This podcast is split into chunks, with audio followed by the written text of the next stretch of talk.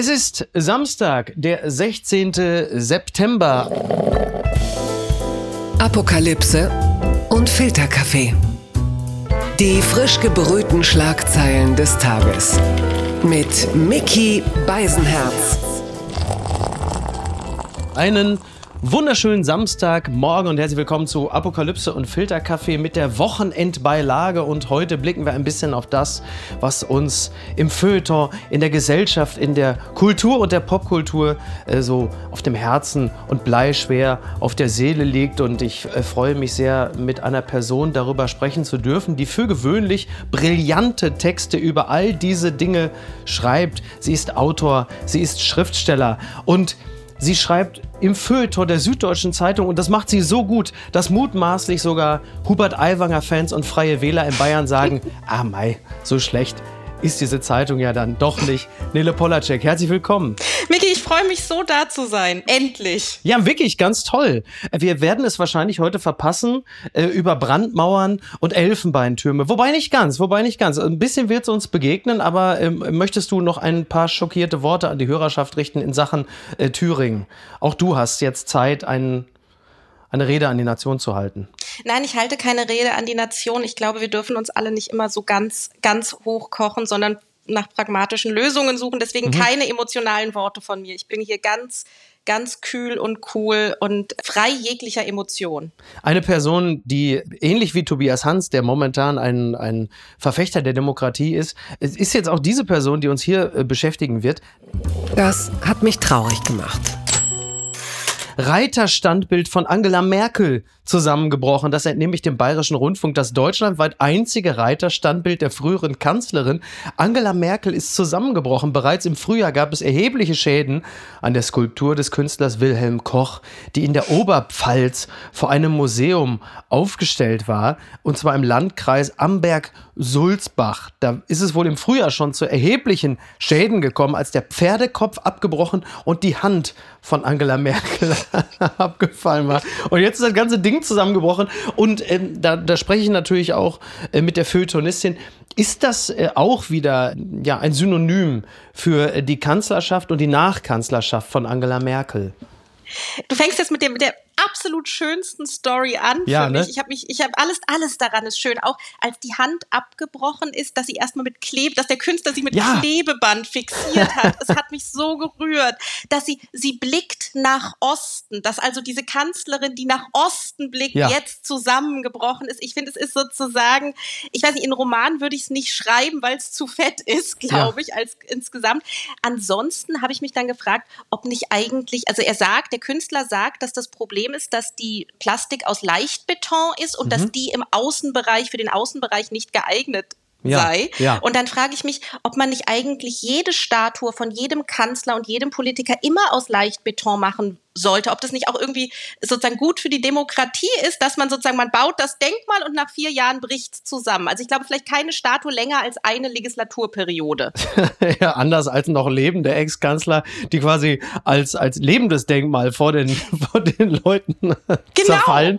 Aber es ist schon lustig, weil gerade so die Kanzlerschaft von Angela Merkel, wir erinnern uns ja an sehr viele Menschen, die sagen, also äh, wir werden sie noch vermissen. Viele haben sie schon, also noch während sie noch da war, schon vermisst. Und jetzt hast du dieses, ist schon eigentlich ja auch sehr plumpe Gleichnis, dass das Denkmal Angela Merkel vor den Leuten wirklich zerbröselt. Also das ist ja noch nicht mal eine Metaebene, weil es ja als, das ist ja so offensichtlich, was mhm. da stattfindet. Aber jetzt mal was anderes. Reiter, äh, ist denn Angela Merkel, ist sie jemals in ihrem Leben geritten? Die hat doch auch eigentlich eher Angst vor großen Hunden und allem, was größer ist als, als große Hunde.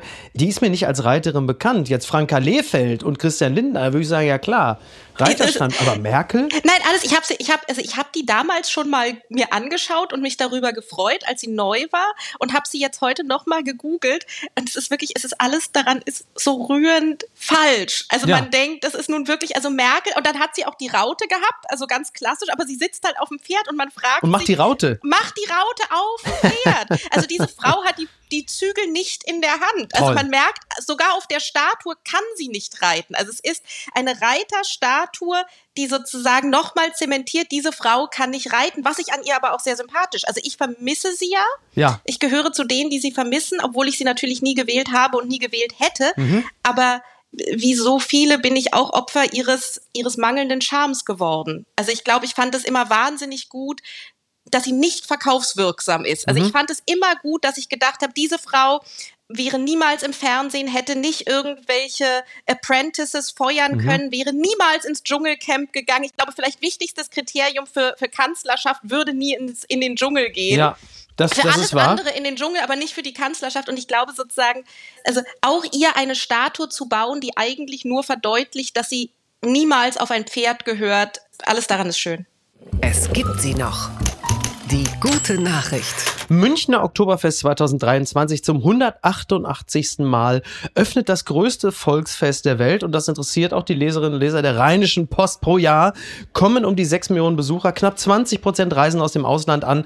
Wer noch einen Tisch in einem Zelt ergattern möchte, muss sich anstrengen. Ich äh, komme ja gerade aus dem wunderschönen Bayern respektive München zurück. Da habe ich gesehen, dass die Aufbauten bereits beginnen.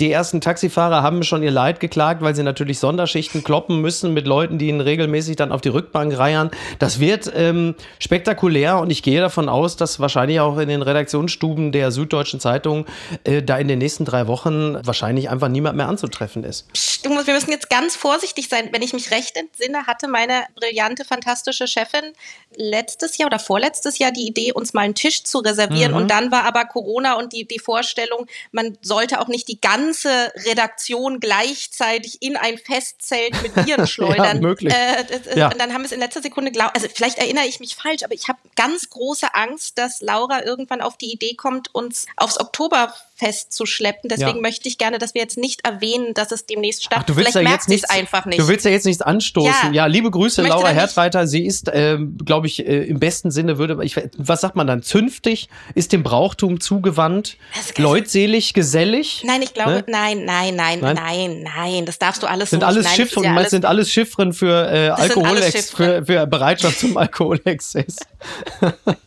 Na, das wollen wir ja nicht. Aber äh, also ich bin ja ganz klar, das sieht man ja eindeutig, ich bin ja ein ganz klar Typ fürs Käferzelt. Das ist ja offensichtlich. Wo, wo geht man denn dann so hin, wenn man vielleicht so dem gediegenen Genuss äh, zugetan ist? Oder ist das dann generell, geht nur entweder Vollgas oder gar nicht? Kann man da nicht auch einfach nur mal gucken? Auf dem Oktober? Ja. Ich weiß es nicht. Ich habe mal wieder, sind mir die Worte jedes Jahr sechs Millionen Besucher. Mhm und alles in mir, ich krieg sofort eine Panik, also ich krieg sofort die große Panik, mir wird schwarz, ich, ah, ich möchte nicht mit so vielen Menschen. Ja, die kommen also, ja nicht alle an einem Tag. Ja, aber ne? sind es mehr als fünf? sind da mehr als fünf gleichzeitig? Weil dann bin ich raus. Es ist wirklich interessant. Mehr als sechs Millionen Menschen. 60 Prozent der Besucher stammen aus München, 12 Prozent aus Restbayern. Dann gibt es noch die 19 Prozent, die übrigen, die kommen meistens aus Italien, den USA, England, Österreich, aber halt eben auch aus Australien. So, also es, es herrschen starke Migrationsbewegungen äh, zur Zeit des Oktober. Oktoberfestes. Das darf Friedrich und Merz nie erfahren. Wahnsinn, ne? Wenn er das, ja, aber das, das muss grauenhaft. Aber die bringen ja das Geld ist ja schlimmer mit. als Kreuzberg. Die bringen ja Geld so. mit und weil sie ja alle äh, dem Alkohol sehr zugeneigt sind, sind sie höchstwahrscheinlich auch keine Muslime und da wird man wahrscheinlich äh, unionsseitig schon mal, da geht der Puls dann auch schon wieder ein bisschen runter. Ja, so. wahrscheinlich. Ja. Aber schön ist nicht. Nee, schön ist es nicht. Es gibt wohl auch demnächst so eine Art, ich glaube, es gibt jetzt so immer Neuerungen, neue Fahrgeschäfte mhm. und dann gibt es, glaube ich, so eine Art VR-Brille. Mhm. Es gibt jetzt irgendwie das Oktoberfest wohl auch in einer Virtual Reality-Version, dass man ganzjährig das Oktoberfest genießen kann. Ich glaube, sich übergeben und irgendwo hinstrullern muss man allerdings noch, äh, muss man noch analog, muss man noch analog. wenn ich mich nicht irre. Und sag mal, ich muss nur, ja. mal, nur um das jetzt ein für alle Mal zu klären, ja. du gehst da gerne hin. Nein, ich gehe ich, ich bin überhaupt kein, also Niki ist sowieso schon mal der im, im besten Sinne asozialste Mensch überhaupt. Die, ah, ist, gesell schön. die ist gesellschaftlichen Anlässen ja, wir können wirklich. Freunde werden ja. aus der Ferne. Ja, ich bin, ja, ich glaube auch, sie, sie schwärmt eh sehr von dir. Ich soll dir ganz liebe Grüße bestellen. Vielen, vielen Dank zurück. Und also selbst ich tue mich schon mit größeren Menschenmengen einigermaßen schwer. Für Niki ist es gar nichts. Und ich bin kein großer Fan von Volksfesten oder größeren Menschenansammlungen. Also der mhm. Kölner Karneval, damit kannst du mich wirklich, das ist für mich, also da fehlen mir auch die Superlative, um das zu vergleichen. Beim Oktoberfest könnte ich mir noch vorstellen, an so einem schönen Nachmittag mich da einfach irgendwo hinzusetzen, mir so ein helles reinzuknallen und mir die Leute anzugucken. Das halte ich noch für denkbar. Aber sobald es so in die, äh, sag mal, in, in den Humter-Humter-Space geht, äh, rappelvoll mhm. und mit Musik, wo ich zu 98 Prozent weiß, ich hasse das, mhm. äh, ich glaube nicht. Ich glaube, ich bin da falsch. Ja. Ich bin ein großer Fan des Kölner Karnevals, aber nur in der Theorie. Also ich finde es so schön, zu denken, dass Menschen sich einmal im Jahr beschließen, jetzt haben wir gute Laune. Ja. Und ich finde sozusagen diesen Beschluss und dass man das dann radikal durchzieht und es ist scheißegal, wie es mhm. Job, Ehe, mhm. Kinder, ist alles egal. Du entscheidest einfach jetzt gute Laune. Und das finde ich toll. Ja. Ich will nur nicht dabei sein. Aber ich freue mich, dass es sie gibt. Blattgold. Sommerinterviews mit Politikern in der Süddeutschen Zeitung hat Hans Hütt einen schönen Text geschrieben über eben diese. Und überschrieben ist das Ganze mit Mann, Gänsefüßchen, sorgt Gänsefüßchen Ende, sich. Scholz glaubt an Wunder. Merz sitzt wie beim Inquisitor. Eine kleine Stilkritik der Sommerinterviews in den öffentlich-rechtlichen, längst ein Format mit eigener Liturgie. Ein wunderbarer Text. Ich habe das wirklich äh, mit großer Freude gelesen und als, als großer Fan der Sommerinterviews, die ja nun jetzt mit dem Sommer dann auch wirklich vorbei sind, habe ich ähm, viele seiner Beobachtungen mit wirklich mit ganz, ganz großer Freude gelesen. Er schreibt unter anderem, Hans Hütt, Sie zelebrierten früh ein Spiel von Fragen und Antworten, in denen nur der Kratzfuß der Ergebenheit fehlte, denn es blieb den Zeremonienmeistern vorbehalten zu entscheiden, ob sie ihre Gäste tatsächlich grillten oder nur panierten. Und ferner schreibt er, in, des, in der Disziplin der Kostümwahl ist Theo Koll vom ZDF der am schönsten gewandete. Früher hätte man das nur von Substituten bei Herrenausstattern an der Düsseldorfer Kö erwartet. Doch mal so aufgebrezelt durch die Kulisse zu schweben. Das muss man auch wirklich sagen. Also wenn man dann so die Polyesteranzüge von Christian Lindner daneben sieht mhm. oder äh, schlimmeren äh, Krupalla mit der Deutschlandfahne am Revers, also da ist ja Theo Koll, der sieht ja, der sieht ja sowieso immer aus, als hätte er bei The Crown mitgespielt. Also ich bin absolut begeistert und die Sommerinterviews sind toll. Niki ist ja immer großer Fan davon, äh, zu erraten, was in dieser Folge wieder die Hintergrundgeräusche sind, weil sie sich ja immer für ein On-Set-Szenario entscheiden. Und dann hast du mal die Graugänse von Hansi Flick, die da im Hintergrund krähen oder irgendwelche Boote, die passieren. Was hat dir am besten gefallen, Nele? Ich leide bei den Sommerinterviews immer daran, dass Lanz mir fehlt. Also ich möchte gerne, ja. dass jedes Sommerinterview von Lanz geführt wird. Ja. Also ich finde wirklich diese Kernkompetenz, dass sich völlig verbeißen und dann mhm. nicht locker lassen und die fehlt mir tatsächlich bei vielen. Ja. Anzüge sind natürlich wichtig, wobei ich mich bei für Männermode eigentlich eigentlich nur für Männer in Rollkragenpullover begeistern kann. Das ist sehr lieb von dir, vielen Dank. ähm, das kann man gar nicht zugeben. Ich beobachte AfD-Politiker gerne. Ja, da so werden ja auch immer mehr. Also es gibt das ist, das ist gefühlt werden es immer mehr. Was, ja, was fällt dir an denen auf? Was ist das Phänotypische, mhm. wenn es das gibt? Also ich finde es ganz, ganz klar, finde ich es bei Alice Weidel, mhm. wo ich immer das Gefühl habe, du merkst Politikern jetzt ja an, zum Beispiel habe ich letztens Ricarda Lang bei Hart aber fair gesehen und dachte, oh, jetzt lügst du aber. Mhm. Und du merkst es, sie lächelt und es ist sozusagen, aber du merkst, jetzt wird gelogen, ja. aber es unterscheidet sich vom Normalzustand. Ja. Und ich finde das Interessante bei Alice Weidel immer das Gefühl von, ach so, du hast gar keine Ambition, jemals irgendetwas, was Wahrheit ist, zu sagen oder was du für Wahrheit hältst. Ja. Also, dass du eigentlich das Gefühl hast, dass sich jemand sehr konsistent in einem Modus sozusagen, wo nur Slogan ist, also mhm. wo gar nicht mehr eine Idee ist, also wo keine Frage wirklich beantwortet wird. Ja. Und das haben natürlich alle Politiker. Also ja. natürlich haben, also Habeck hat's finde ich ganz wenig. Mhm. Also ich glaube sozusagen bei Habeck hast du immer das Gefühl, er schluffit sich so durch und sagt, was er für richtig hält und dann auch teilweise ein Moderator sagt was, was total seine Linie ist und Habeck sagt, naja, aber so einfach kann man es ja dann doch nicht sagen. Also und das nicht nur optisch zerstrubbelte, sondern auch so, so ein bisschen mhm. das emotional, äh, intellektuell zerstrubbelte, was ja. ja immer das, also optisch ist ja so der verstrubbelte Look und das ein bisschen ja, zerknautschte, ja, ne, und die mangelnden Socken und äh, Wasser mhm. im Müsli mhm. und äh, das aber auch so übertragen auf, auf das politisch-intellektuelle, in dem es ja auch keine klaren Linien gibt, sondern alles ja immer so ein bisschen so, auch so vermischt, verstrubbelt und grau und suppig ist. Das entspricht natürlich meiner Wahrnehmung der Realität. Also ich glaube, der sozusagen, der sagt Sachen so, wie sie wahrscheinlich eher sind. Also mhm. Also ich glaube sozusagen, dass Sachen einfach ist, sind, dass es keine Zielkonflikte gibt. Ich glaube, das kommt in der, im Leben, in der Politik sowieso nicht vor. Ja. Aber es ist sozusagen extrem, wenn ein Politiker das auch so sagt. Das macht ja Baerbock zum Beispiel auch nicht. Mhm. Ja, muss man ganz klar, ich meine, Baerbock kannst ja auch auf ihre drei Phrasen reduzieren und die haut sie immer und immer wieder. Sie macht immer wieder äh, die Kinder, Wähler, die Kinder. Die Kinder, die Kinder. Wer Kinder, denkt denn Mütter an die Kinder? Väter. Ja, Kinder, genau. Mütter und Väter. Ja. ja, und dann denkt man immer so, soll, soll ich ihr sagen, dass es auch kinderlose Menschen gibt oder wird sie das zu sehr schockieren? Ja. Aber ich finde sozusagen, Alice Weidel ist wirklich sozusagen, dass du denkst, das ist nun der reine Machtpolitiker. Also dass gar nie irgendwas so gesagt, also, also nur ohne denkst, Macht jetzt halt, hat ne? sie über was. Nur ohne Macht. Also ja, das ist das Interessante. Ja, ja. Also sie, die, die Macht, die sie hat, ist ja eher so die, die Macht der ja, des, des Trotzes, der Auflehnung oder äh, mhm. äh, die, die Macht des, ähm, ja, wirklich des alternativen Deutschlands, das hoffentlich mhm. niemals eine. Und was ich bei ihr interessant finde, also erstmal so die, die ganze Optik, das ist ja so ein bisschen so, als hätte Verena Kehrt in einer Frühphase ihres Lebens vielleicht einen Apotheker geheiratet. So, es wirkt ja so, das ist ja so ein bisschen die Perlenketten-Variante von Verena Kehrt in einem alternativen Universum. Mhm. Und der, der ganze Habitus ist ja immer dieses, ja, siehste. Ja. Das ist ja ein einziges, ja, siehst du, ja, guck. Oder ja. so dieses, sorry, ist so.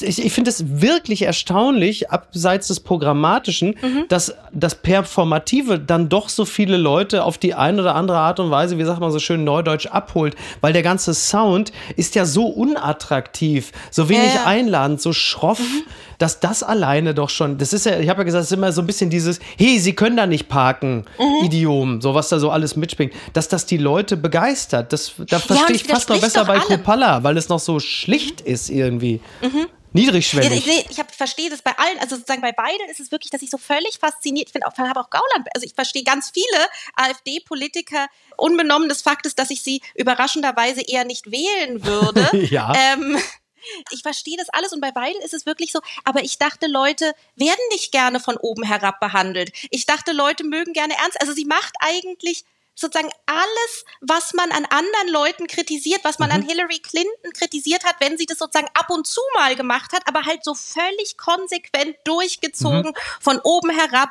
schnippisch, überhaupt nicht volksnah, überhaupt nicht ja. nichts, dass man das Gefühl hat. Und, und trotzdem scheint es äh, Leute zu einer Wahl zu motivieren und mich zumindest in der Beobachtung als völlig absurdes Phänomen. Also ich kann ja, wie gesagt, auch nicht weggucken. Und dann ist ja noch Friedrich Merz natürlich irgendwo dazwischen, über den Hütt mhm. schreibt, Koll spielt den Großinquisitor und zeigt Merz die Instrumente, damit er bei der Wahrheit bleibe. Verlorenes Vertrauen kehrt nicht schwungvoll zurück. Die Realität habe die Union eingeholt, vielleicht sogar überholt. Im Spiel der beiden ist das AfD-Verplappern von Merz bloß eine Zugabe. Koll scheint nicht zu bemerken, wie froh sein Gast ist, wenn seine Antworten ohne Unfall daherkommen. Ein Grinsen überzieht dann das Gesicht. Fühlt Merz sich angefasst, schnellt seinen Kopf vor, wie man das sonst von Schildkröten kennt, die eine Brombeere angeboten bekommen ein tolles Bild. Man hat es auch sofort, man, man weiß genau, was gemeint ist. Ne? Absolut. Also ich empfehle sehr, sich, äh, sich diesen Text nochmal durchzulesen. Die Sommerinterviews sind vorbei, aber diese Einblicke, die werden lange bleiben. Werbung. Mein heutiger Werbepartner ist Euro Wings. Es ist äh, in den letzten Monaten so gewesen, dass man an manchen Tagen, wenn es gerade mal wieder 8 Grad und Regen war, schon dachte, ach, ich würde jetzt doch ganz gerne mal vielleicht mal äh, irgendwo anders sein, wo es ein bisschen netter ist. Wie komme ich denn da am schnellsten hin? Oder der eigene Verein ist etwas überraschend in Europa sehr erfolgreich und man möchte ein Auswärtsspiel besuchen und da vielleicht jetzt nicht unbedingt mit dem Lastenrad hinfahren.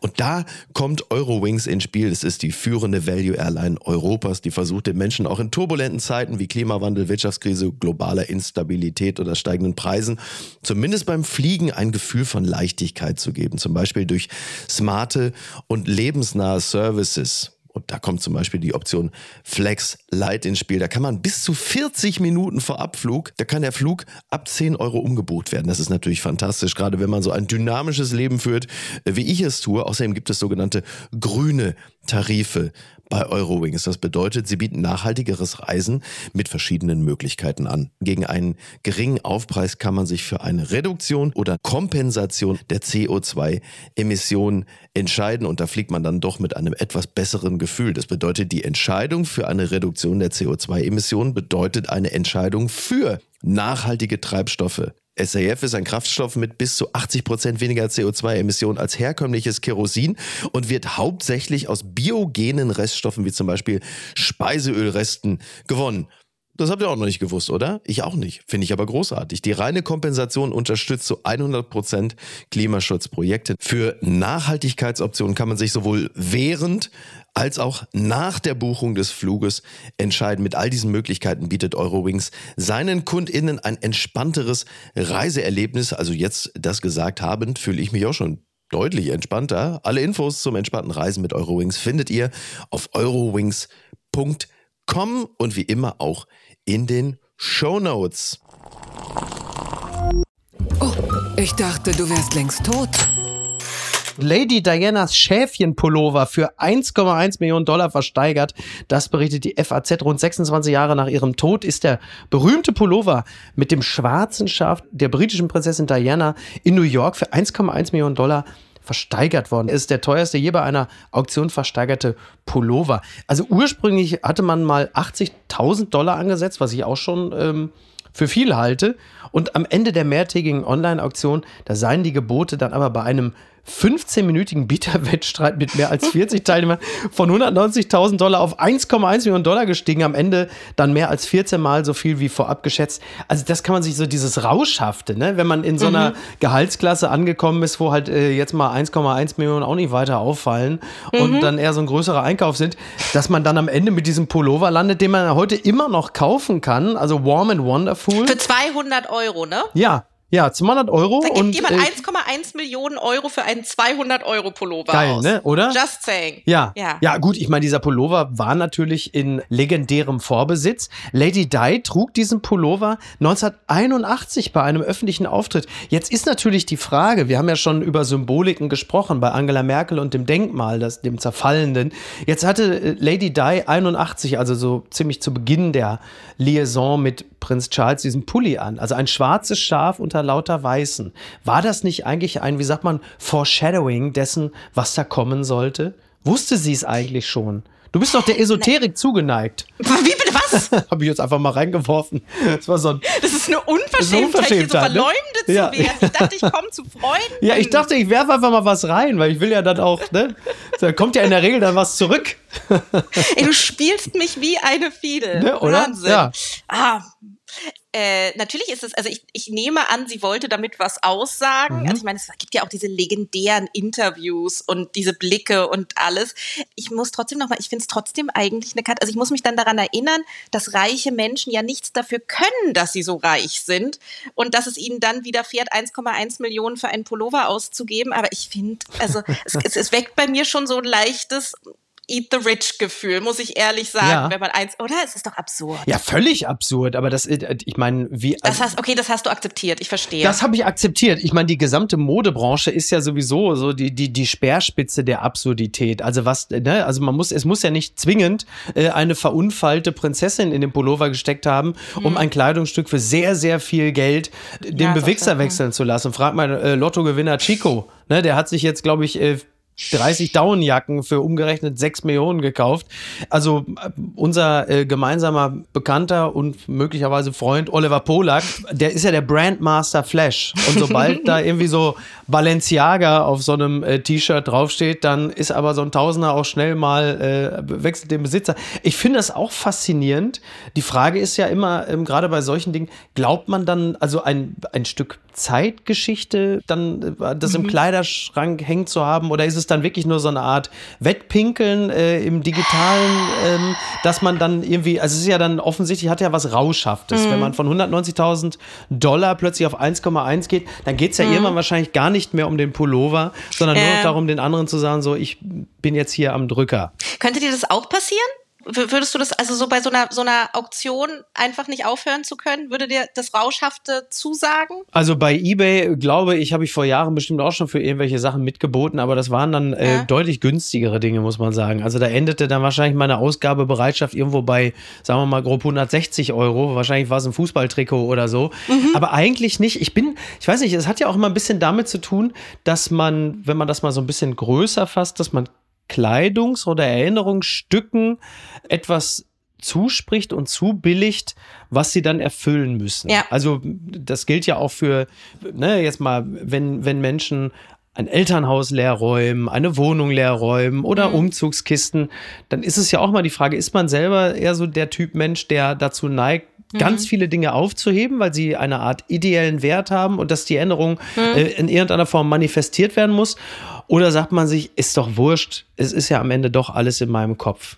Hm Ich glaube, dass bei diesem Kleidungsstück natürlich sozusagen man ganz stark das Gefühl hat, ein Stück Geschichte und ein Stück Ausdruck von Lady Di zu haben. Also das Gefühl, ne, dass es ja sozusagen der Pullover ist, mit dem sie es gesagt hat. Mhm. Ich bin das schwarze Schaf und auch sozusagen das Rebellische.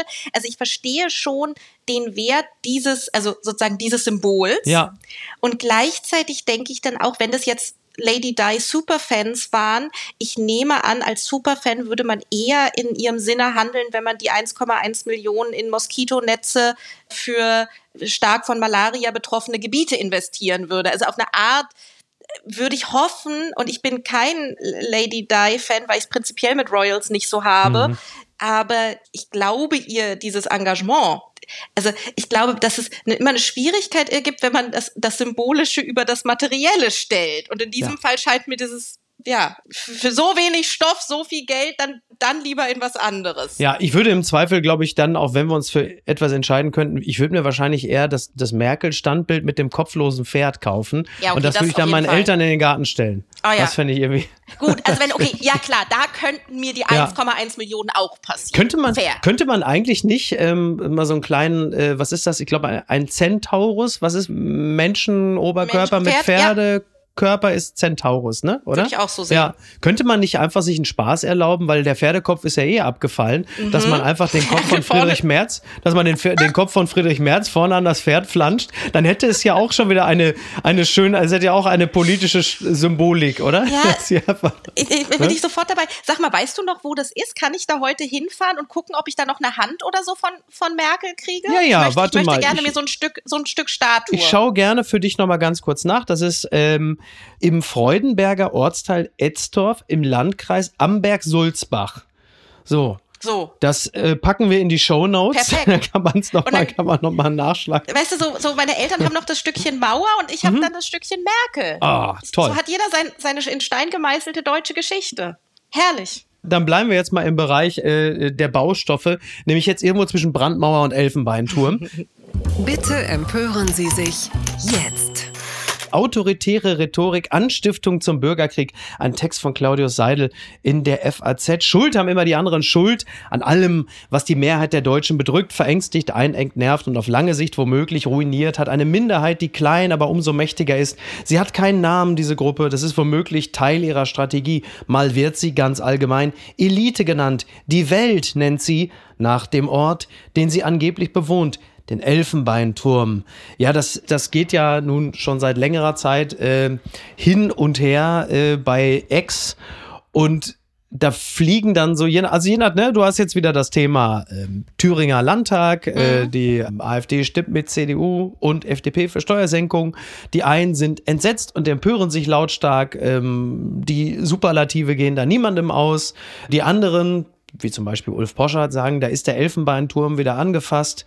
Und dann, ich, ich ach, also ich, ich tue mich da wahnsinnig schwer und Claudius Seidel versucht für sich gerade auch irgendwie mhm. herauszufinden, wer sind denn die einen und wer sind denn die anderen mhm. und warum blicken denn diese beiden Lager so verächtlich aufeinander und ist das, was da im Zweifel auch im Internet verhandelt wird, irgendwo zwischen dem Elfenbeinturm und den in Anführungsstrichen normalen Leuten, sind das eigentlich Dinge, die sich in der analogen Welt wirklich so niederschlagen oder sind das klassische Internet? Feuilleton-Debatten. Ich denke über diesen Artikel, der ist ja jetzt zwei Tage alt, wenn ich mich mhm. nicht irre. Wurde von also vielen geteilt. Genau. Ich denke über den jetzt seit zwei Tagen nach und finde mhm. den auf der einen Seite, also sowieso als Seidel-Fan, ähm, finde ich den sowieso gut. Aber dann gibt es ja sozusagen, das eine ist, das finde ich gut und das andere ist, ja, aber gebe ich ihm auch recht. Also glaube ich, dass er in seiner Analyse recht hat. Und da bin ich noch nicht, da bin ich noch nicht fertig. Mhm. Es geht also, mir übrigens, äh, das möchte ich an dieser Stelle schon mal dazwischen schieben. Äh, meine Gefühle äh, sind ganz ähnlich, was diesen Text angeht. Mhm. Genau deshalb, weil ich Claudius Seidel für sehr klug halte, unglaublich gerne seine Sachen lese, gerne mit ihm rede, bin ich per se geneigt, ihm zuzustimmen, bin aber auch noch nicht zum Schluss, ich, auch da glaube ich, gibt es wahrscheinlich auch kein abschließendes Urteil. Mhm. So, ich bin da auch noch nicht so wirklich so weit gekommen zu sagen, das ist jetzt genau so. Das, das hätte ich mir gewünscht. Man würde ja so einen Text gerne lesen und teilen und sagen, was so bei Ex gerne passiert. Mhm. Genau das, was Claudius Seidel sagt. Mhm. Aber da bin ich, an dem Punkt bin ich noch nicht. Mhm. Kann ich eine Stelle vorlesen? Ja, aber gerne, klar. Also das kommt relativ spät im Text und da mhm. war ich sehr dankbar, dass er es so sagt, und aber bin trotzdem noch nicht bei meinem Ergebnis, nämlich Natürlich gibt es all das, was die Leute in Abensberger Bierzelten oder auf Erdinger Demonstrationen so stört. Es gibt die Tendenz bei den öffentlich-rechtlichen, den Bildungsauftrag als Vormundschaft zu deuten. Es gibt Leute beim Radio, die gendern so impertinent, dass man die Ohren zuhalten möchte. Es gibt was Fragen der Diversität, der sexuellen Identität oder auch der kolonialen Vergangenheit angeht, gewisse Gruppen, die für Argumente nicht empfänglich sind und jeden, der die Dinge differenziert betrachtet, als Rassisten, Transphob oder reaktionär beschimpfen. Und es gibt Grüne, die, wenn man sie nur ließe, endlose Verbotslisten erstellen würden.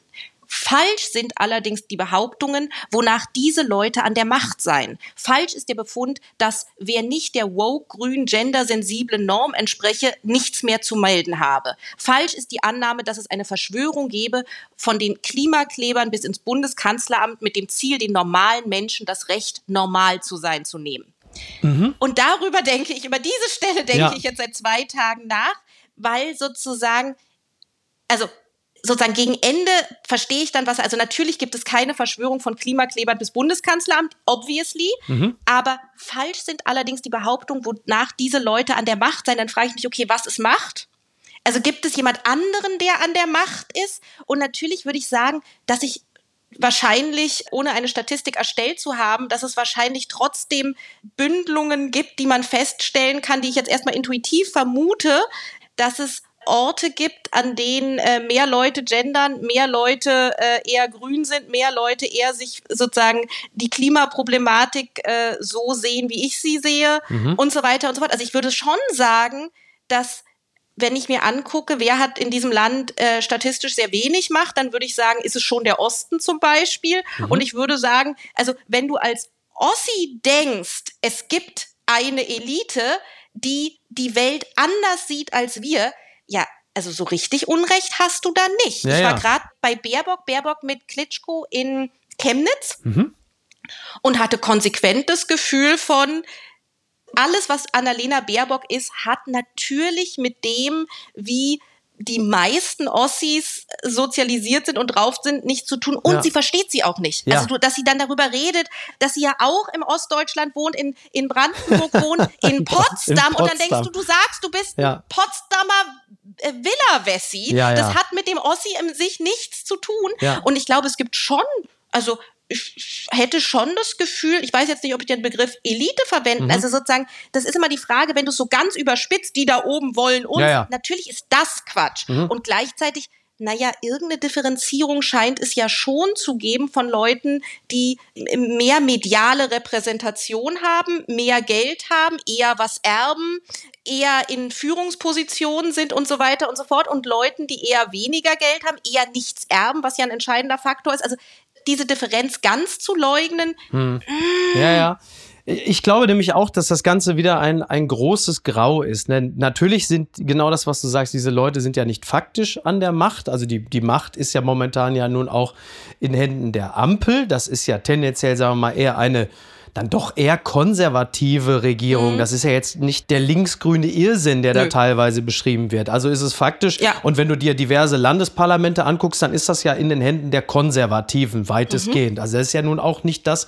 Ja. So, und dann hast du aber natürlich die berühmte veröffentlichte Meinung, die natürlich sehr stark geprägt ist durch das Zusammenspiel von sozialen Netzwerken, Online-Medien und dann dem Endabnehmer, nämlich die Printmedien, die das Ganze dann halt eben auch auf die Tische in den äh, Provinzen und vielleicht auch ländlichen Regionen, unsere Onkels, mhm. Tanten mhm. und so, da kommt es dann hin und dann hat man natürlich dadurch geprägt das Gefühl, huch, was ist denn in Deutschland los? Mhm. Was? Das, und das wird natürlich klar, weil so funktionieren ja nun mal einfach Medien, es wird halt einfach alles, nur das Zugespitzte funktioniert natürlich auch gut und wird dann aber manchen so als Realität gespiegelt. Also es wird ja nicht jeder Vortrag an der Uni abgebrochen, weil einer eine Torte ins Gesicht kriegt. Klar. Es wird ja nicht jeder gefeuert gefeuert, nur weil er bei irgendeiner Nachrichtensendung mal nicht gegendert hat. Also, aber manchmal entsteht natürlich über die veröffentlichte Meinung der Eindruck mhm. und deshalb hast du dann noch so eine Parallelwahrheit, die mhm. nicht völlig von der Hand, also es ist eine gefühlte Wahrheit, die bei einer nicht kleinen Anzahl von Menschen ankommt,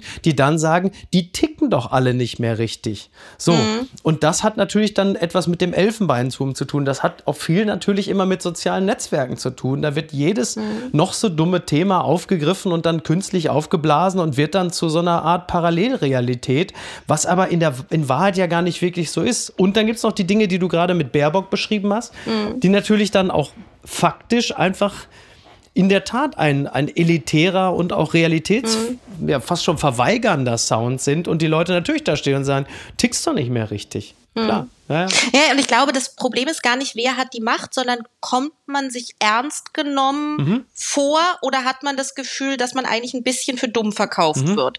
Und also es gibt immer wieder die Momente, wo ich denke, ach so, ja, nö, ich verstehe, dass man sich für dumm verkauft vorkommt. Mhm. Also, ja, ja. Und, also ich meine, ich bin ja Teil des linksgrün versifften Milieus. Ja. ja, also ich bin ja all das. Ich versuche nur trotzdem bei der Wahrheit zu bleiben, so wie ich sie sehe und nie strategisch zu mhm. handeln. Und ich glaube, es wird schon sehr viel strategisch gehandelt und es wird sehr oft, man hält sehr oft das Wahlvolk für nicht ganz so schlau, was ja im Schnitt wahrscheinlich auch stimmt. Aber sie ja. sind, ich glaube, es ist so wie die meisten Menschen nicht so intelligent sind, wie sie selber denken, sind die Wähler auch nicht so dumm, wie Leute, die das Wahlvolk für dumm halten, denken. Das stimmt, das stimmt. Und oft geht es ja vielleicht auch gar nicht um einzelne programmatische Punkte, mhm. sondern dann geht es einfach nur um das Auseinanderklaffen zwischen äh, dem performativen mhm. oder wie soll ich sagen, also jetzt kommt der Begriff der Authentizität, ja, also mhm. ähnlich so wie Hansi Flick vor seiner Flipchart stand und dann sagte so, Männers, das kann doch nicht sein und man merkt, mhm. da passen halt einfach so der Ausdruck und der Inhalt nicht zusammen und ich glaube, mhm. auf dieser Ebene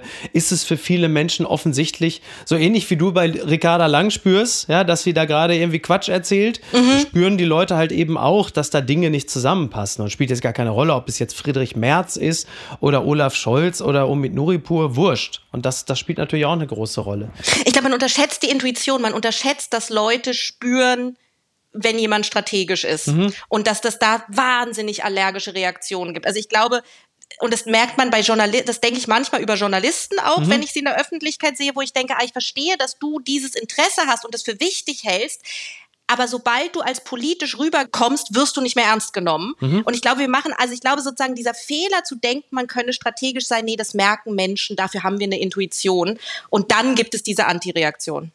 Gucken mal, wer da spricht. Beziehungsweise schreibt, Elke Schmitter hat eine Rezension geschrieben, und zwar über das Buch Kleine Probleme von Nele Polacek über den kunstfertigen Roman von Nele Polacek, um genau zu sein. Und wir sprachen ja gerade eben schon über Strategie. Nun ist es ja so, dass äh, in diesem Buch die 35, nein, die 35-jährige Autorin, aber der, die Hauptperson, die aber auch Mitte 30 ist, wenn ich mich nicht irre, die Ende hat nun 40. alle Ende 40, sorry, sorry, da habe ich der ist hier sogar noch älter. Das ist scheiße. Ich habe es wahrscheinlich einfach weit von mir gewesen als jemand, der Ende 40 ist, wollte ich natürlich damit auf keinen Fall in den Topf geworfen werden. Und diese Person kriegt ja im Grunde genommen überhaupt nichts auf die Kette. Mhm. Und äh, am letzten Tag des Jahres erst recht nicht. Mhm. Also hat sich ganz viele Dinge vorgenommen und scheitert strategisch und somit irgendwann auch emotional auf ganzer Linie. Und jetzt die Frage, ist das der große Prokrastinationsroman? Ähm, nein, ich glaube, sozusagen, äh, das, das Prokrastinationsproblem ist ein Problem von vielen. Also ich glaube, dieses irgendwann mit 17 hat man ganz große Träume und weiß, was man genau erreichen will. Und es weiß hat irgendwas man das mit 17? Zu tun. Ja, wusstest Hast du das nicht? Hast du nicht? Also ich glaube, mit 17 denken Leute, sie werden mal einen Oscar gewinnen also. oder sie werden äh, die Liebe ihres Lebens kennenlernen und für immer glücklich werden mhm. und es wird total toll. Und ich glaube, mit 17 denkt man noch oder man wird. Äh, also die unkonkrete Lebensplanung, ja, also jetzt gar nicht ja, so. Ja, und die ist aber ganz ja. groß. Ja, das also stimmt. Also dieses ja. ganz große, man, also man mit 17 weiß man doch, dass man mal zu den wichtigsten drei Menschen der Welt gehören mhm. wird. Mhm. Mm, und dass man irgendwas ganz Großes reißen wird und dann irgendwann, also ich weiß nicht, vielleicht geht's dir anders, weil vielleicht bist du zu erfolgreich, um das zu verstehen, aber dass man dann eines Morgens wacht man auf und denkt, oh shit, ich bin Ende 20, Ende 30, ja. Ende 40, Ende 50 huch, was habe ich eigentlich die letzten drei Dekaden gemacht? Achso, ich habe die Spülmaschine ausgeräumt, ich habe mich um Kinder gekümmert, ah, ich habe die Steuererklärung gemacht.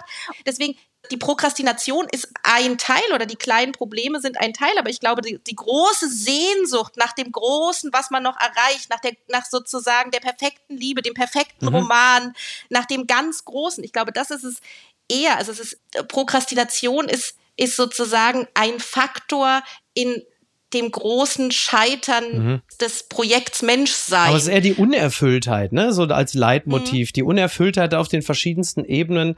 Aber wa warum ist das eigentlich so? Ist das, das, hat es jetzt wieder was mit der Gesellschaft zu tun, in der uns so viele Erfolge, jetzt, ich will jetzt nicht wieder mit sozialen Netzwerken anfangen, weil sonst klinge ich irgendwann wie Manfred Spitzer und das will ja wirklich niemand. Aber hat es auch ein bisschen damit zu tun, dass uns natürlich mittlerweile einfach, wir, wir kriegen ja noch mehr Spiegelungen und Reflexionen, als das früher war. Also wir haben uns ja, sagen wir mal, in den 80er oder 90ern da hattest du so als berühmte Echokammer, hattest du vielleicht die Nachbarschaft, ja, oder vielleicht noch die Verwandtschaft. In der gab es dann immer den einen Cousin, der hat einen Doktortitel und zwei wohlgeratene Kinder. Und da konnte man abwinken und sagen, ja, mein Gott, äh, dann, äh, ja, der hat auch bestimmt seine eigenen Probleme. Und jetzt hast du natürlich ganz viele andere Spiegelungen, weil du so unglaublich viele Einflüsse, also du siehst auch einfach, dass das Gras auf der anderen Seite des Zaunes grüner ist. Also wird dadurch halt, man sagt ja immer, man soll nicht vergleichen. Wir kommen aber nicht umhin, das zu tun. Also wird das äh, singulär singulär empfundene Unglück über die eigene Unerfülltheit sogar noch größer in unserer Zeit oder war das immer schon so? Also ich glaube, das singulär empfundene Unglück wird größer. Ich würde es aber nicht an Social Media festmachen oder mhm. zumindest nicht, nicht so ursächlich, sondern an Freiheit. Ich glaube, wenn klar ist, dein Vater war Bäcker, dein Opa war Bäcker, dein Uropa war Bäcker, was wirst du? Du wirst Bäcker. Mhm. Dein Vater hat geheiratet und Kinder bekommen, dein Opa und so weiter und so fort. Was machst du? Du wirst heiraten und Kinder bekommen. Dann kannst du damit unzufrieden sein, aber du musst nicht denken, Mist, ich habe mein Leben versaut. Mhm. Und ich glaube, in einer Zeit, wo wir sehr viel Freiheit haben, unser Leben selbst zu planen, können wir sozusagen theoretisch alles schaffen. Mhm. Praktisch sind wir aber immer noch Menschen. Unsere Zeit ist limitiert, unsere Fähigkeiten sind limitiert. Wir sind an jeder Stelle limitiert. Das heißt, wenn du dir alles vornehmen kannst, kannst du natürlich hemmungslos scheitern und musst am Ende sagen, es liegt aber eben nicht an der Gesellschaft. Es liegt nicht daran, dass mein Vater darauf bestanden hat, dass ich Bäcker bin, sondern es liegt nur an mir. Es ist sozusagen, wenn ich am Ende unglücklich bin, dann bin ich ganz alleine selber schuld. Mhm. Zumindest denkt man das oder kann man das dann so denken. Das merkst du übrigens auch, dass in Gesellschaften je sozusagen je feministischer, also je gleichberechtigter ja. Männer und Frauen sind, je mehr Lebensmöglichkeiten es für Frauen gibt, desto mehr gleicht sich weiblich weibliches Unglück an männliches Unglück an. Also eigentlich ist es so, dass Männer ein bisschen unglücklicher sind als Frauen. Es mhm. gleicht sich aber an, was du einfach so interpretieren kannst. Naja, jetzt haben Frauen die Freiheiten, die Männer sozusagen ein bisschen früher bekommen haben, haben Frauen jetzt auch. Das heißt, auch Frauen können jetzt an sich selbst scheitern und nicht mehr nur an der Gesellschaft. Das ist doch eine tolle Botschaft. ist das so ein bisschen das, äh, sagen wir mal, das Optionsparadoxon? Also je freier eine Gesellschaft wird, desto größer ist das persönlich empfundene Korsett Korsett, in dem man sich plötzlich befindet? Ja, das glaube ich auf jeden Fall. Also ich glaube, dass sozusagen, dass Freiheit kein schönes Gefühl ist. Also ich verstehe, also äh, Ulf Poschert in allen Ehren, ich verstehe ja, wirklich nicht, was er mit Freiheit hat. ja. Ich, Freiheit ist ja eine Katastrophe. Emotional, also ich glaube, wenn man glücklich sein möchte, ist Freiheit keine gute Option, sondern äh, sehr, sozusagen sehr eingeschränkt auf einem Weg, der im Prinzip gut für die meisten Menschen ist. Ich glaube, da, da findet man das Glück. Mhm. Das sage ich jetzt so. Und an, gleichzeitig habe ich natürlich ein wahnsinniges Autonomiebestreben selber. Klar. Ich glaube, dazu kommt, dass also ich glaube, das eine ist etwas, was tatsächlich stärker geworden ist, dieses Freiheitsproblem, das Unglück, was aus Freiheit kommt. Das andere ist tatsächlich, glaube ich, einfach die Natur des Menschen. Also ich glaube, es gehört halt zum Menschsein dazu. Und ich merke das selber. Es gibt ganz viele Themen, die kann ich in der Süddeutschen sozusagen einmal für mich rational lösen und dann sind die gelöst und gut ist. Und wenn du alles gelöst hast, rational, bleibt aber etwas übrig. Es gibt einen Rest, ein Rest Leid, was man mit sich rumschleppt. Ja. Und das hat was damit zu tun, dass ich äh, Sterblichkeit tatsächlich nicht in einem SZ-Artikel lösen kann, dass ich dir auch nicht sagen kann, wie schafft man es, dass Liebe für ewig hält. Und ähm, es gibt so Restprobleme, die, wenn alles gelöst ist, noch übrig sind. Ja. Und ich glaube, das ist, das ist die Tragödie. Also ich glaube, das ist auch eine Tragödiendefinition, dass es etwas gibt, was dann nicht mehr lösbar ist. Und das ist das allgemeine Leid, was es bedeutet, ein Mensch zu sein. Und das ist universell. Ich glaube, es gibt Menschen, die empfinden das nicht. Mhm. Ich glaube, ich empfinde das zeitweise sehr stark. Vielleicht, weil ich eigentlich ein sehr pragmatischer, also ich bin eigentlich sehr gut darin, Probleme zu lösen und stelle dann fest, ja geil, jetzt habe ich alle Probleme gelöst, bin trotzdem kreuzunglücklich, immer mal wieder. Oder stelle dann fest, ach so, fuck, ich muss ja, auch wenn ich total gut da drin bin, mit dem Rauchen aufzuhören, immer mal wieder, stelle ich dann immer wieder fest, ja, ich muss ja trotzdem sterben, das bringt ja überhaupt ja. nichts. Und ich glaube, dieses Restleid ist universell und vielleicht ist der Roman auch einer der wenigen Orte, wo man es wirklich mitteilen kann. Also wo man sagen kann, ja, ja, jetzt lassen wir mal alle rationalen Lösungsvorschläge beiseite. Es gibt noch ein Leid, was übrig bleibt. Mhm. Und das kommt nur daran, dass ich halt verdammt nochmal ein Mensch sein muss und mit diesem Leben klarkommen. Mal noch was anderes betrachtet. Also dieser Lars Cornelius Messerschmidt, der 49-Jährige, ist mhm. ja nun mal unverkennbar ein Mann oder wird als Mann gelesen, buchstäblich in diesem mhm, Falle. So ist es. Ist es eigentlich ähm, in Zeiten identitätspolitischer Debatten und äh, jetzt da äh, sich nicht wenige echauffieren, dass eigentlich nur ein Italiener ein Italiener spielen darf und ein Schwuler ein Schwulen. Was ist es eigentlich für eine unglaubliche Anmaßung, dass eine Frau hier einen, äh, ja fast schon einen Männerroman schreibt? Wo kommen wir denn da jetzt hin? Was ist denn da passiert? Ich finde es ja eine völlig unwichtige Kategorie. Mhm. Ich habe das Gefühl, ich bin der einzige Mensch, also das stimmt nicht, ich habe noch ein paar Freunde, die das auch so sehen, aber ich habe irgendwie das Gefühl, es gibt einen Diskurs, in dem wir irgendwie gerade beschlossen haben, mal wieder, das war irgendwie, ich dachte, wir waren doch schon weiter. Ja. Wir waren doch, als ich klein war, habe ich gelernt sozusagen, der Unterschied zwischen Männern und Frauen ist nur irgendein unwichtiges Detail in der Hose und der Rest ist egal. Ja. Und meine Mutter wäre, glaube ich, oder meine, meine Eltern hätten, wären wahnsinnig geworden, wenn ich irgendwie gesagt hätte, Frauen sind so und Männer sind so. Mhm. Das ist so ein Gedanke, der so völlig verrückt ist für mich, weil meine Erfahrung im Leben ist, es gibt 35-jährige Frauen, die sind völlig anders als ich. Mit denen habe ich nichts zu tun, mit denen kann ich mich keine drei Sekunden unterhalten.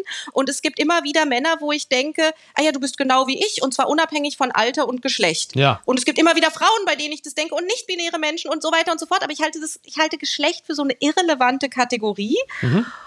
Und natürlich ist es so, dass wir ja als einzige nicht beschützte Gruppe ähm, kannst du dir natürlich jederzeit einen älteren weißen Mann aneignen. Also das ist ja, ja. die eine Richtung, in die es sozusagen völlig für alle völlig unproblematisch ist. Und dann ist es ja so, dass ich beim Schreiben vor allem, also ich möchte nicht, mich nicht langweilen, ich möchte gerne regelmäßig, möchte gerne heulen und ich möchte gerne kichern. Mhm. Und es gibt natürlich die Stellen, wo, wo Lars feststellt, also der will ja Schriftsteller sein, wo er feststellt, wo er sich Geschichten ausdenkt, über die er gerne, also über eine Frau, die in, in der sibirischen Einöde wohnt und, und einmal im Jahr mit Schlittschuhen über den Baikalsee fährt, um Jewgeni, dem Schaffner der transsibirischen Eisenbahn zuzuwinken, ja. in den sie sich vor 50 Jahren verliebt hat. Und ähm, dann sagt er, und das ist eine Idee für einen Roman, und er stellt aber selber fest, das darf er nicht schreiben, weil dafür müsste er ja eine Frau sein. Ja, und dann später eine andere Geschichte, dafür müsste er jüdisch sein. Und natürlich, es gab ein Kichern, was bei mir daraus kam, zu schreiben, was man sein müsste, um diese Geschichte zu schreiben. Ja. Und es gab ein Kichern aus diesem Identitätsspiel, weil ich das natürlich schrecklich finde. Mhm. Ich finde es ja schrecklich, Leute auf Geschlecht oder sonst irgendein, also diese Identität, das finde ich für die meisten Leute ein irrelevantes Kriterium oder andersrum, wenn Mann oder dein Alter die wichtige Aussage ist, die ich über dich treffen kann, dann interessierst du mich als Mensch überhaupt nicht. Der Trick der Woche. Und wir waren ja gerade schon mal bei Mann und alt. Gottschalk verrät live bei Bild mein Finalgeheimnis für Wetten das. Oder um es genau zu sagen, ah, mein Lieber, mein Finalgeheimnis für Wetten das. Das hat er natürlich der Bild, wie gesagt, zitiert am 25. November. Da wird Wetten das nach 42 Jahren und mehr als 200 Ausgaben zum letzten Mal die Segel setzen. Noch einmal Couch, noch einmal eine irre Baggerwette, noch einmal Stars, aber vor allem zum letzten Mal Tommy Gottschalk, der die Treppe ins Studio herunterschreiten und mit offener 2 Meter Spannweite Deutschland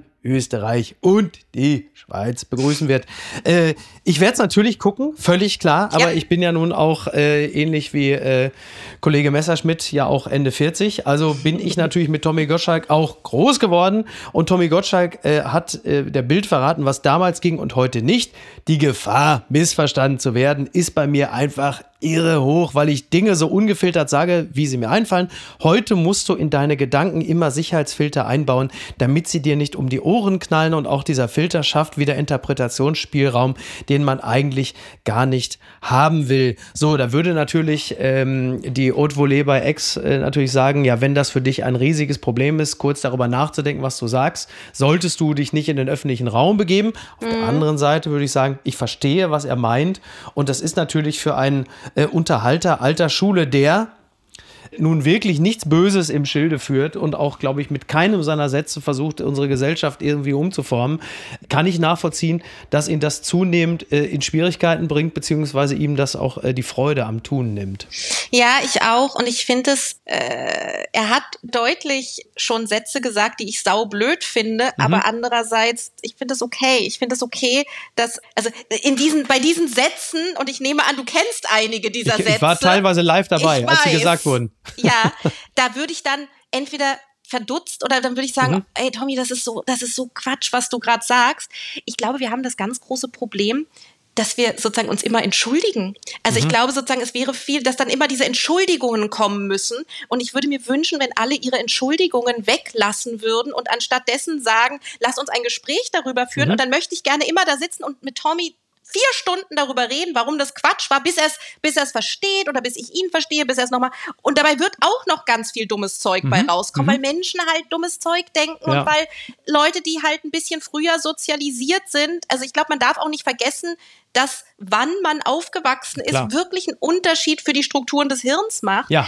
Und ich finde es so tragisch, diesen Filter. Also ich weiß, ich weiß genau, was er meint mhm. mit diesem Filter. Und ich würde sagen, alle meine Medienfreunde, ich kenne das so oft, wenn dann Leute sagen, was sagen und dann sagen, das würde ich natürlich nie in der Öffentlichkeit naja. sagen. Und ich denke, das ist genau das Problem. Leute dann gibt es immer diese Unterwelt, dieses, mhm. das, oder? Ist doch schrecklich. Ja, ja. Das ist so, was du gerade sagst, was das Entschuldigen angeht. Klar, das ist natürlich, das, das wird heute erwartet, mitunter auch manchmal zu Recht, aber sehr häufig, das hat dann so ein teilweise so einen Volkssportcharakter, ne? dass dann immer mhm. sofort erwartet wird, wenn da einer irgendwie sich einen geleistet hat, mehr oder minder stark, mhm. dass dann sofort eine Entschuldigung fällig ist. Das, was du sagst, ist ja eher, dass man vielleicht den öffentlichen Raum als eine Art Reflexionsangebot begreift, dass man sagt, pass mal auf, was du da gerade gesagt hast. Mhm. Egal, ob du jetzt live daneben sitzt oder von mir aus selbst das, das soziale Netzwerk, um nochmal drauf zu sprechen mhm. kommen, heute mehr als mir eigentlich lieb ist, aber sei es drum, dass man das eher so als, als Reflexionsort begreift, dass man sagt, pass mal auf, was du da gerade gesagt hast, aus dem und dem Grund, dann würde ich jetzt vielleicht nicht mehr unbedingt so sagen. Dann hast du das Gegenüber, das dann mhm. wahrscheinlich sagt,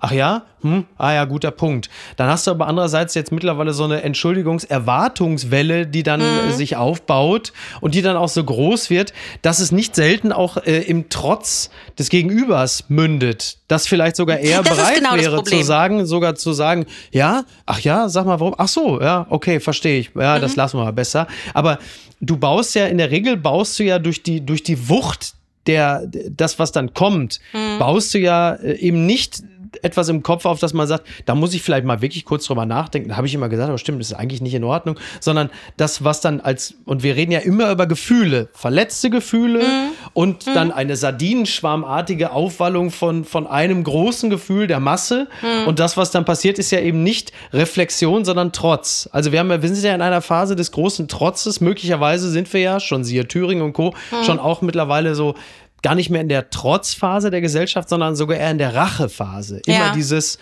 ihr habt das, das zahlen wir euch heim. Damit. Ihr meint dies, jetzt kriegt ihr es zurück. Also da ist man jetzt mittlerweile. Ist schon nicht mehr nur noch Verweigerung, sondern schon eher Rache. Hm. Und ähm, wie geht man es an? Ich finde es total gruselig. Ich finde, das ist eine Diskussion, die ich immer mit Leuten geführt habe, mit, link, mit meinen linken Freunden, die sagen, nicht mit Rechten reden. Mhm. Und ich sage immer, ja, das kannst du bequem sagen, ja. weil du bist Bio-Deutsch und wenn die Scheiße hochgeht, dann passiert dir nichts. Mhm meine Familie ist vergast worden. Ja. Ich denke, nee, nee, ich rede lieber jetzt mit den Rechten, bevor ich vor den Toren von Auschwitz stehe. Das ist ein guter also Punkt. Ja. Das ist, glaube ich, die D Dimension, die das für mich hat. Deswegen, ich bin ein leidenschaftlicher und also wohlwollender mit rechten Räder, mhm. weil ich weiß, hey, ich habe in meinem Leben schon Leute davon überzeugt, nicht die AfD zu wählen, sondern die Linke zum Beispiel oder auch die CDU oder auch ja. die SPD, sogar zu den Grünen habe ich schon Leute überzeugt. Ja. Ich glaube, es ist einfach Quatsch zu denken, man könne mit Leuten nicht reden. Ich glaube, man kann nicht auf Leute herabreden. Also, mhm. dass jede jede Unterhaltung mit einer Verbeugung vor der Persönlichkeit des anderen beginnt. Ja, ja. Und damit, dass du Leute wirklich ernst nehmen musst, dass du nicht sagen darfst, nee, ihr seid doof und ich erkläre es euch jetzt mal. Mhm. Deswegen, ich würde tatsächlich Entschuldigungen verbieten wollen. Also öffentliche ja. Entschuldigungen verbieten, weil man eine Entschuldigung macht, um aus der Nummer wieder rauszukommen. Und dann hat man im Zweifelsfall nichts verstanden und ärgert sich noch jahrelang weiter. Also ich kenne das bei Louis C.K. zum Beispiel, mhm. der Comedian, der mhm. den MeToo-Skandal hatte wegen ähm, Masturbation, äh, Masturbationsunfällen. Ja. Und da würde ich sagen, der hat sich ganz doll entschuldigt und du merkst in jeder Comedy-Routine, dass er voller Ressentiment ist. Mhm. Und sozusagen, ich glaube, man hätte ihm die Entschuldigung verbieten müssen und sagen müssen, nee, nee, entschuldige dich nicht, du musst jetzt mit uns darüber reden und zwar mhm. so lange, bis alle zufrieden sind. Ja. Und ich glaube, man sollte bei allem, man sollte einfach sagen, gut, dann machen wir jetzt hier zwölf Stunden Sendeplatz frei und dann dürfen Tommy und Mickey und alle nochmal in die Sendung kommen und sich so lange unterhalten, bis sozusagen man das Gefühl hat, man hat auch was geklärt. Und mhm. diese Entschuldigung ist immer das ist ja nicht das Ergebnis von einem Reflexionsprozess, sondern es ist der Ersatz für einen Reflexionsprozess. Ja, ja, genau. Also ich, ich, ich kenne das ja selber auch aus, aus persönlicher Erfahrung mhm. auch. Da war allerdings, ähm, da, da kam die Entschuldigung einigermaßen zeitnah, die war auch aufrichtig, aber danach kam trotzdem mhm. auch noch ein, eine sehr, sehr lange Auseinandersetzung, mhm. mehrfach, die mhm. auch tatsächlich zu einem Erkenntnisgewinn geführt hat und die auch tatsächlich auch dazu geführt hat, dass man nicht unversöhnlich auseinandergegangen ist. Also das geht auch, mhm. wenn aber dann auch wirklich eine, eine eine äh, ernsthafte Bereitschaft da ist, äh, mal zu schauen, was denn da wirklich schiefgelaufen ist. Mhm. Und man, und das muss man auch dazu sagen, wenn du jetzt mal diese 10.000 Ultra-Arschgeigen, die immer im Internet sind, mal abziehst, hast du natürlich ein paar Leute, auf deren Urteil du was gibst und mit denen du dich ja aufrichtig auseinandersetzen willst. Ja. Aber das stimmt. Also ich von, von der Seite aus würde ich das auch, würde ich das bestätigen, dass man die Entschuldigung nicht einfach nur als, als Geste nehmen kann, um dann Schlimmeres abzuwehren, weil das passiert natürlich dann auch häufig häufiger. Ne? Hm. Ja. Oh Gott, ist das, ist das alles eine Scheiße. Es ist grauenvoll. Ja, es ist wirklich grauenvoll. Aber es ist zum Glück sehr, sehr schön, sich mit dir zu unterhalten und ich möchte dich äh, ganz herzlich einladen, doch einfach wiederzukommen. Du musst dazu nicht zwingend ein Buch geschrieben haben wie kleine Probleme. Aber ich freue mich natürlich, äh, wenn du einfach schnell wieder einschreibst, weil ich, äh, ich liebe, was du schreibst, egal ob es jetzt die Texte in der Süddeutschen sind oder dein Buch. Soll dir auch ganz liebe Grüße von Niki bestellen. Sie findet sich in diesem Buch auch extrem wieder. Ich übrigens auch. Oh. Finde ich auch interessant. Und jeder hat ja das, also jeder scheitert ja individuell. Mhm. Und da haben wir alle irgendwie so unsere ganz persönlichen, ja, Hineinversetzungsangebote gefunden. Und ähm, ab jetzt dann Platz 9 Spiegel-Bestsellerliste. Vielen Dank. Nee, ne, danke schön. Mach's Dankeschön, gut. ich komme jederzeit gerne wieder. Es war das ist Fest. gut. Sehr schön, sehr schön. Mach das. Dankeschön. Ciao, ciao. Danke, ciao. Apokalypse und Filtercafé ist eine Studio Bummens Produktion mit freundlicher Unterstützung der Florida Entertainment. Redaktion Niki Hassania. Executive Producer Tobias Baukhage. Produktion Hannah Marahiel. Ton und Schnitt Niki Fränking. Neue Episoden gibt es immer montags, mittwochs, freitags und samstags. Überall, wo es Podcasts gibt. Stimme der Vernunft und unerreicht gute Sprecherin der Rubriken Bettina Rust.